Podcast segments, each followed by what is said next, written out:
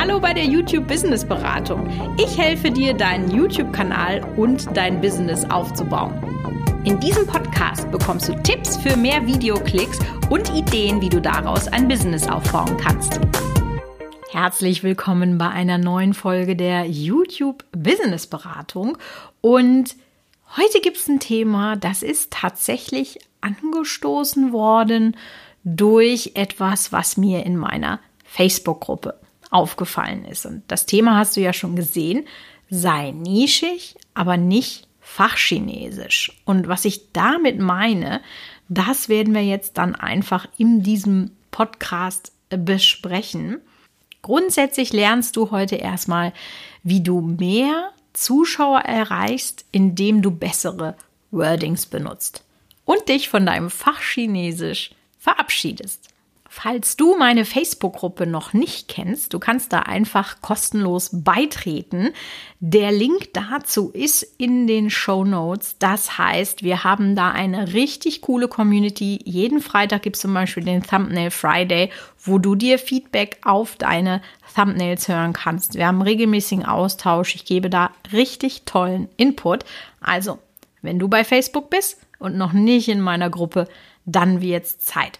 Und eben genau da ist mir was aufgefallen, nämlich beim angesprochenen Thumbnail Friday. Ich frage euch ja dann auch häufig, wie ist denn der Titel zu diesem Video, weil Thumbnail und Titel ja einfach als eine Einheit gelten. Und ja, dann fällt mir halt manchmal so auf, dass ich überhaupt nicht verstehe, wovon ihr da redet.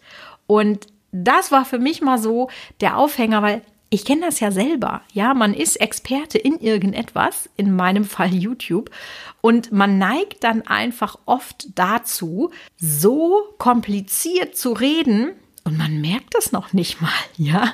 Das ist ja das wirklich, wirklich Schlimme. Es ist einem nicht mal bewusst, dass vielleicht 50 Prozent von dem, was du da redest, von den anderen gar nicht verstanden wird. Und da habe ich mich jetzt nochmal selber auch so ein bisschen sensibilisiert und will euch jetzt mit diesem Podcast mal sensibilisieren. Denn wie oft hast du dir vielleicht schon mal ein Video angeguckt und hast vielleicht vom Titel und vom Thumbnail nur die Hälfte verstanden, obwohl es in Deutsch war, also in deiner Muttersprache war? Ich denke, das kommt häufiger vor, vielleicht vor allem gerade bei so technischen Themen oder so. Und ja, wenn du nur 10% verstanden hast, dann war das einfach zu viel Fachchinesisch. Grundsätzlich empfehle ich euch ja immer, dass ihr euch spezialisiert. Das heißt, ein großes Überthema kann man mit Sicherheit nochmal in kleiner gefächerte Themen unterteilen. Und ich will euch da auch mal eben ein Beispiel geben, dass ihr versteht, was ich meine. Backen. Ja, Backen könnte sein Brot backen, Kekse backen, Torten backen. Das sind ja schon drei unglaublich unterschiedliche Dinge. Das heißt, wenn ihr eure Profession zum Beispiel im Brotbacken habt, aber im Tortenbacken nicht so gut seid, dann macht doch einfach einen Brotbackkanal.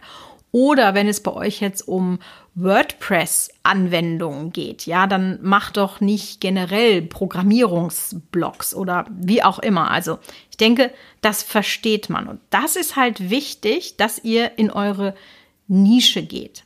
Ja, könnte noch ein zweites Beispiel nennen, zum Beispiel einen Technikkanal.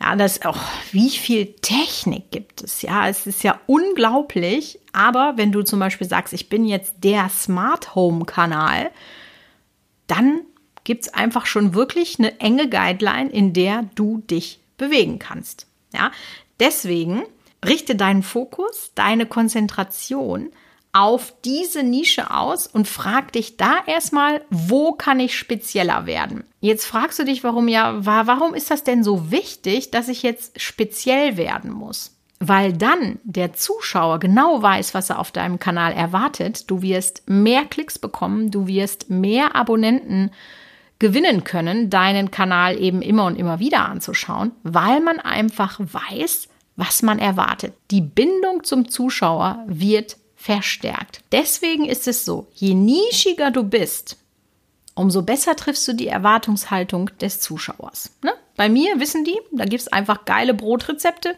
Kekse backen können sie sich woanders angucken. Aber wenn wir so nischig werden, dann ist das Problem, dass uns manchmal das Fachchinesisch im Weg steht. Denn man sieht vielleicht den Wald vor lauter Bäumen nicht.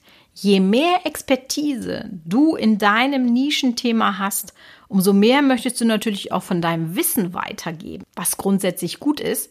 Aber wenn du eben so in deinen fachchinesisch Wörtern, in diesen Fremdwörtern, in diesen speziellen Begriffen schwelgst, dann kann dein potenzieller Zuschauer sehr schnell überfordert sehen. Vielleicht erinnerst du dich noch, dass ich gerade gesagt habe, hast du schon mal ein Video gesehen, in dem Titel und Thumbnail nur 10% waren, was du verstanden hast, obwohl es in deiner Muttersprache war. Das passiert wirklich sehr, sehr schnell. Also wenn wir jetzt zum Beispiel sagen, ich habe einen Smart Home Kanal und dann sagt man, wie richtet man denn ein Mesh-Netzwerk ein? Könnte man das vielleicht auch mit Heimnetzwerk übersetzen, weil dann verstehe ich das auch. Mesh-Netzwerk, da denke ich gleich an was ganz Gruseliges, ja, Darknet oder so. Liegt aber auch daran, dass ich mich nicht auskenne. Natürlich werden die, wenn du so spitz gehst, in der Suche sehr, sehr erfolgreich sein. Also da muss man halt immer so ein bisschen abwägen. Aber ich glaube, dass für zum Beispiel statt Mesh-Netzwerk auch genug noch für Heimnetzwerk gesucht wird. Und man sollte immer die möglichst offene Zuschauerschaft erreichen, weil auch jemand, der sich vielleicht technisch nicht zu 100 Prozent auskennt, wird wissen wollen, wie er sein Heimnetzwerk einrichtet. Ja, ich google auch ständig so einen Kram. Dabei will ich mit der ganzen Technik nichts zu tun haben. Ich will einfach nur, dass Siri meine Rollladen hoch und runter fährt. Ja, mehr will ich gar nicht. Aber dafür muss man halt so viele andere Dinge wissen. Also von daher was ist jetzt die Lösung? Also wie kommst du aus diesem Fachchinesisch-Dilemma denn raus? Indem du dich erstmal fragst, wer ist denn überhaupt mein Zuschauer?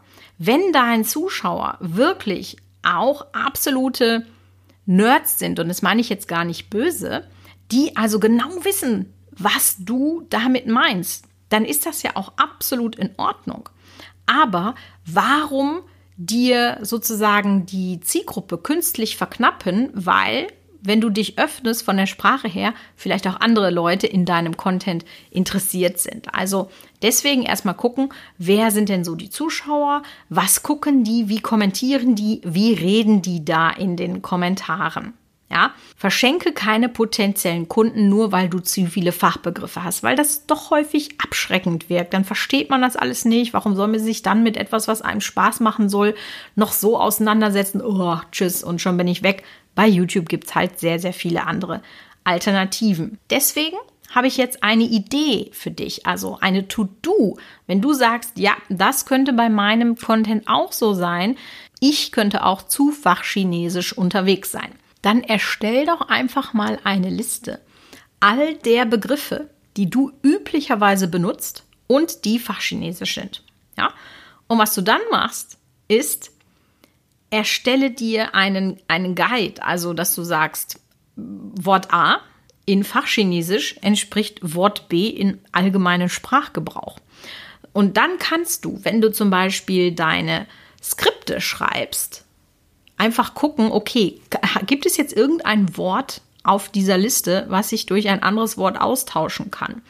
Und so wirst du dich selber trainieren, wann immer du nämlich dann vielleicht so in den Videos sprichst und einfach beginnst, diese Worte auszumerzen, dann hast du so einen Trainingseffekt. Also ich bin auch gerade dabei, dadurch, dass wir äh, viel an den Newslettern arbeiten und, und, und, wird mir auch immer mehr klarer, wie muss ich Texte schreiben, wie muss ich Skripte schreiben. Und das wird bei dir genauso sein. Ja, also das heißt, du schaffst dir ein neues Vokabular, was dir dann in Fleisch und Blut übergeht. Zweite Möglichkeit, wie man Fachchinesisch verhindern kann, ist zum Beispiel, dass du das Videoskript halbwegs branchenfremden Leuten zeigst. Also wie zum Beispiel deinem Partner oder deiner Familie. Klar werden die so ein bisschen wissen, was du machst, aber die sind nicht so tief in der Materie drin und die geben dir dann da einen sehr schönen ungehinderten Eindruck, kann man das verstehen, kann man das nicht verstehen. Und dann würde ich das einfach mal abfragen,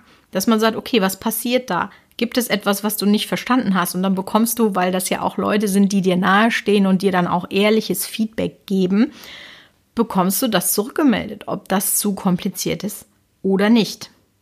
So, man kann ja aber auch aus diesem Fachchinesischen aus der Not eine Tugend machen. Ja, denn du kannst Content daraus entwickeln und das finde ich auch eine richtig smarte Idee, weil dann nimmt man diesen speziellen Suchtraffic, von dem ich ja gerade schon gesprochen habe, den nimmt man dann mit, kann den Zuschauer das erklären, was das ist und dann sagen, pass mal auf, ich habe hier so eine Bibliothek aus Fremdbegriffen, aber eigentlich benutze ich die und die Begriffe, so dass der Zuschauer plötzlich merkt, ach krass, hier ist das ja gar nicht so fachchinesisch. Hier fühle ich mich gut aufgehoben und dann wird er vielleicht deinen Kanal auch deswegen abonnieren. Das Gute an solchen, ich nenne es mal Erklärbär-Videos ist halt auch, die werden ja nicht großartig lang sein. Ja, das ist ein Format, wo du kleine, kurze, knackige Videos hast, die du immer mal wieder einstreuen kannst. Und da kannst du ja echt sieben, acht Stück an einem Rutsch abdrehen. Ja, dann nimmst du das Suchvolumen mit, hebst deinen Expertenstatus, weil du zeigst, pass mal auf, ich weiß, so ist die komplizierte Sache, aber ich kann es dir auch einfach erklären, weil die meisten Leute lieben es wirklich, wenn du das kannst, komplizierte Zusammenhänge ganz einfach runterzubrechen. Diese Gabe ist Gold wert. Und das zeigst du ja genau in solchen Videos. Ja? Das heißt, diese Videos helfen dann deinem Kanal auch zusätzlich einen Expertenstatus aufzubauen, aber sie schaffen eben auch Vertrauen bei der Community und stärken einfach diese Verbindung, die die Zuschauer mit deinem Kanal haben. So ein Format habe ich zum Beispiel auf Instagram. Also wenn du mir noch nicht auf Instagram folgst, solltest du das direkt machen. Wir nennen das da die YouTube-Bibliothek, wo wir nach und nach verschiedene Begriffe in so Karussell-Postings erklären. Also, wenn du dir die noch nicht angeschaut hast, mach das jetzt sehr gerne im Anschluss. Ansonsten hören wir uns nächste Woche bei der YouTube Business Beratung.